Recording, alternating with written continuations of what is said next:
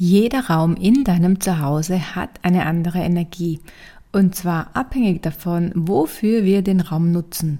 Im Schlafzimmer möchten wir zum Beispiel zur Ruhe kommen, uns erholen und im Arbeitszimmer konzentriert arbeiten.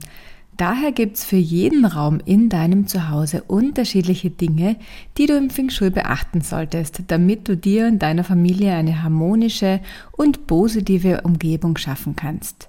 In der heutigen Podcast-Folge teile ich mit dir Feng Shui-Tipps für jeden Bereich in deinem Zuhause, vom Eingangsbereich bis zum Wohnzimmer, damit du sofort aus dieser Folge rausgehst und die Energie in deinem Zuhause verbessern kannst. Hallo und herzlich willkommen zu Feng Shui Soul Rooms der Feng Shui Podcast, der dir dabei hilft, dir ein richtiges Wohlfühl zu Hause zu schaffen. Denn wenn du deine Einrichtung bewusst gestaltest, kannst du positive Energie in dein Zuhause bringen. Du und deine Familie, ihr fühlt euch wohl und ihr könnt euch erholen. Du kannst dir sogar eure sehnlichsten Wünsche über eure Räume manifestieren, um das Leben zu leben, von dem du schon immer geträumt hast. Ich bin Eva Dietze, dein Host und es wird Zeit, nicht nur deinem Zuhause, sondern deinem ganzen Leben einen Energieboost zu geben. Herzlich willkommen zu einer neuen Podcast-Folge. Bevor wir starten, noch eine wichtige Ankündigung. Am Dienstag, den 4. Juli um 23.49 Uhr schließen die Anmeldetore für meinen betreuten Feng Shui Online-Kurs Wohlfühl zu Hause, in dem du dir mit Hilfe von Feng Shui ein richtiges Zuhause schaffst, das dir Energie gibt und in dem du zur Ruhe kommen kannst. In Wohlfühl zu Hause lernst du, wie Energie in deinen Räumen funktioniert und wie du es so einrichtest, und zwar oft mit dem, was du bereits hast, damit du positive Energie in dein Zuhause schaffst. So wie zum Beispiel Maren, die erst vor wenigen Tagen mit dem Online-Kurs gestartet hat und bereits nach den ersten Modulen schon so viele Erkenntnisse hatte. Sie hat mir Folgendes geschrieben. Ich verstehe endlich, warum ich mich in vielen Räumen bei uns unwohl fühle, obwohl sie eigentlich schön eingerichtet sind. Die Erkenntnis kommt etwas spät, da wir ja bald umziehen, aber dann kann ich gleich von Anfang an alles besser machen. Die Kursinhalte bestätigen mich so sehr, meiner Intuition zu folgen. Ich sage seit Jahren, hier stimmt was nicht, konnte es aber nie richtig benennen und wurde deswegen mit diesem Gefühl von Dritten nicht wirklich ernst genommen. Ja, wenn dich ähm, der Online-Kurs ebenfalls interessiert, dann findest du den Link mit allen Infos zum Kurs in der Podcast-Beschreibung. Aber lass uns nun zu den Feng Shui-Tipps für jeden Bereich in deinem Zuhause kommen, damit du dich zu Hause so richtig wohlfühlst und dich in deine volle Energie bringst. Starten wir mit dem Eingangsbereich, denn dieser Bereich ist im Feng Shui besonders wichtig, weil hier die Lebensenergie Qi in dein Zuhause kommt. Das ist so wie mit deiner Ernährung. Du bist, was du isst. Und so ist es auch mit der Energie in deinem Zuhause. Kommt wenig oder schwache Energie in dein Zuhause, dann ist da auch nicht viel, was sich in deinem Zuhause verteilen kann.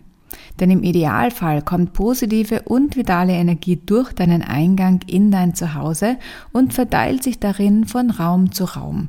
Du kannst dir das so wie ein Lüftchen vorstellen, das durch dein Zuhause streift. Und hier sind also die drei Tipps für deinen Eingangsbereich.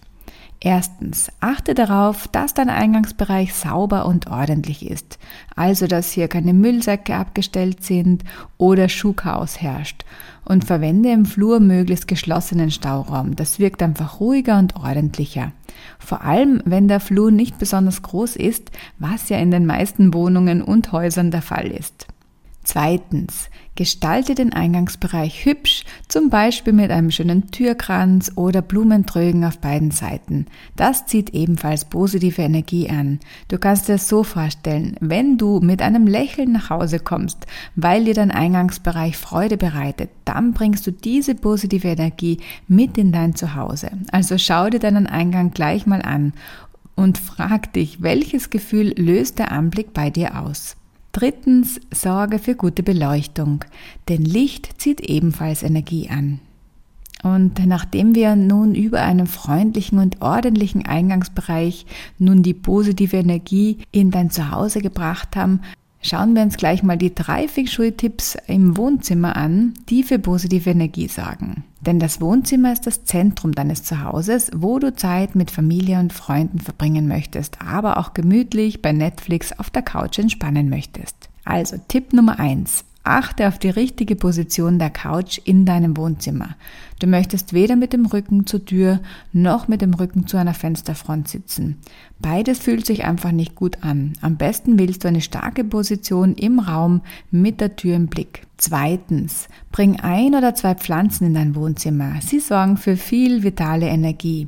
Du kannst aber auch frische Schnittblumen aufstellen. Und drittens, sorge für Gemütlichkeit, indem du einen Teppich, Vorhänge, Kissen und Decken verwendest. Denn ganz oft fehlt es einfach an Textilien und dadurch wirkt dein Wohnzimmer kahl und ungemütlich. Kommen wir als nächstes zur Küche. Auch sie ist im Feng Shui sehr wichtig, weil sie für Wohlstand und Fülle steht. Denn hier bereiten wir unser Essen zu und verbringen gemeinsam Zeit.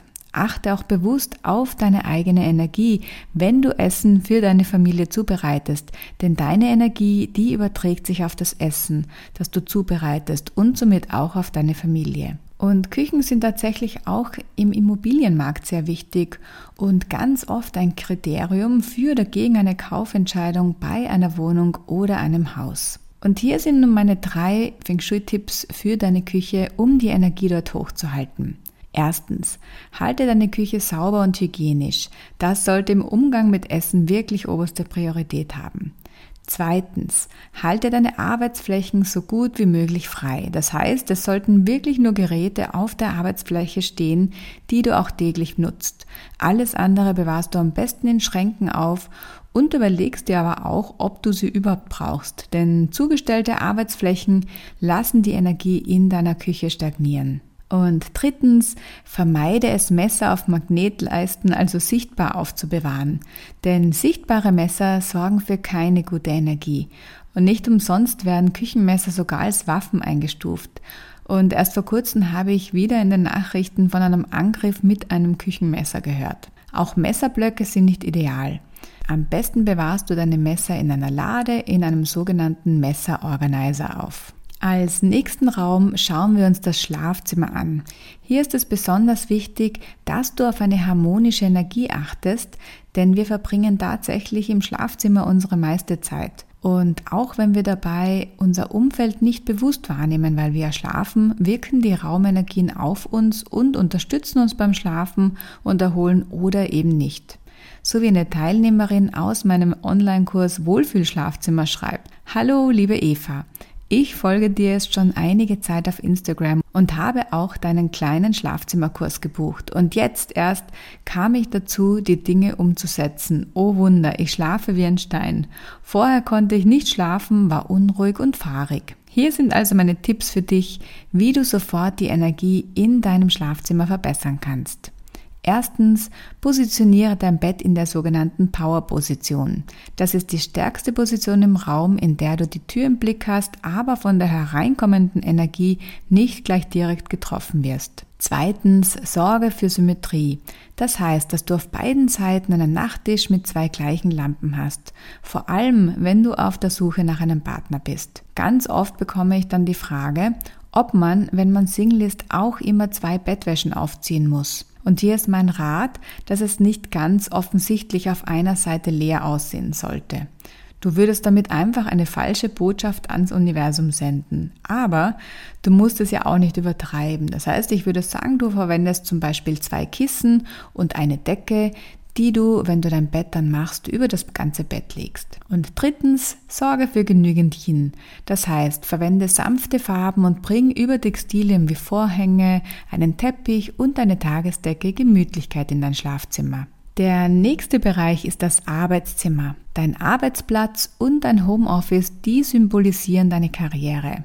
Und hier sind drei Tipps, die ich dir für dein Arbeitszimmer mitgebracht habe. Erstens, stelle deinen Schreibtisch in die Power-Position. Das ist frei im Raum stehend mit einer Wand hinter dir und Blick zur Tür. Gerade Frauen neigen dazu, wie auch im beruflichen Leben, sich nicht den Raum zu nehmen, der ihnen eigentlich zustehen würde. Das heißt, sie stellen den Schreibtisch an eine Wand, obwohl der Raum groß genug wäre um den Schreibtisch frei in den Raum zu stellen. Und da zeigt sich auch wieder, wie sehr unsere Räume unser Leben widerspiegeln. Du wirst sehen, sobald du mit deinem Schreibtisch eine starke Position im Raum einnimmst, wird sich das sofort auf deine innere Haltung in deinem Business oder deiner Arbeit auswirken und du wirst selbstbewusster und zielstrebiger werden. Zweitens, sorge für einen guten Schreibtisch und einen ordentlichen Bürostuhl, denn deine Einrichtung spiegelt auch deinen Selbstwert. Und wenn du auf einem wackeligen alten Tisch sitzt, wie sollst du dir da ein solides Business aufbauen können? Drittens, visualisiere deine Ziele. Nichts ist kraftvoller als ein Vision Board, auf dem du deine Ziele visualisiert hast. Wähle dir dazu Bilder aus, die in dir das Gefühl wecken, das du hättest, wenn du dein Ziel schon erreicht hast. Ich verwende sehr gern digitale Vision Boards. Da kann ich die Bilder dann schnell immer wieder austauschen und habe sie als Hintergrund am PC oder auf meinem Handy. Der vorletzte Bereich ist das Kinderzimmer, für das ich dir ebenfalls drei Tipps mitgebracht habe. Kinder sind nämlich besonders feinfühlig und wollen oft nicht in ihrem Zimmer spielen oder schlafen, weil sich das Zimmer einfach nicht gut anfühlt. Die drei Tipps, die ich dir also mitgebracht habe, sind erstens, wie auch bei uns im Schlafzimmer, ist die Bettposition das erste, auf das du achten solltest. Bei Kindern ist die Position in einer Ecke jedoch sehr gut geeignet, weil sie Schutz und Geborgenheit gibt. Wichtig ist aber vor allem, dass das Kopfteil an einer Wand steht. Ich habe schon ganz oft Kinderzimmer gesehen, wo entweder das Gitterbett oder das Kinderbett mitten an einer Wand steht.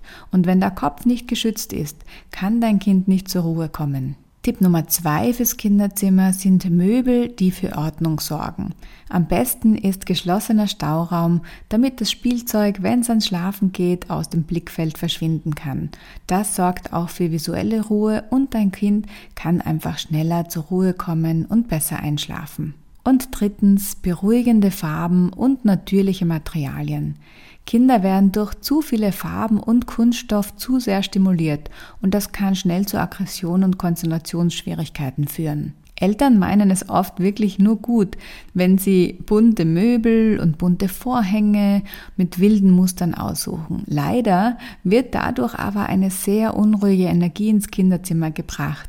Verwende also lieber sanfte Farben mit wenigen Mustern, denn die Spielsachen von deinem Schatz, die bringen noch genug Farbe ins Kinderzimmer. Und als letzten Bereich kommen wir nun zum Badezimmer. Das Badezimmer hat im Feng Shui ja einen ganz schlechten Ruf, denn es steht durch die vorhandene Wasserenergie für abziehende Energie. Denn Wasser ist das Element, das eine nach unten gehende Energiebewegung hat. Mit den richtigen Maßnahmen kannst du aber die Energie in deinem Bad ausgleichen und dafür sorgen, dass sie dir nicht verloren geht. Mein erster Tipp fürs Badezimmer ist also, wenn du ein Tageslichtbad hast, dann stell dir eine schöne Pflanze in dein Bad.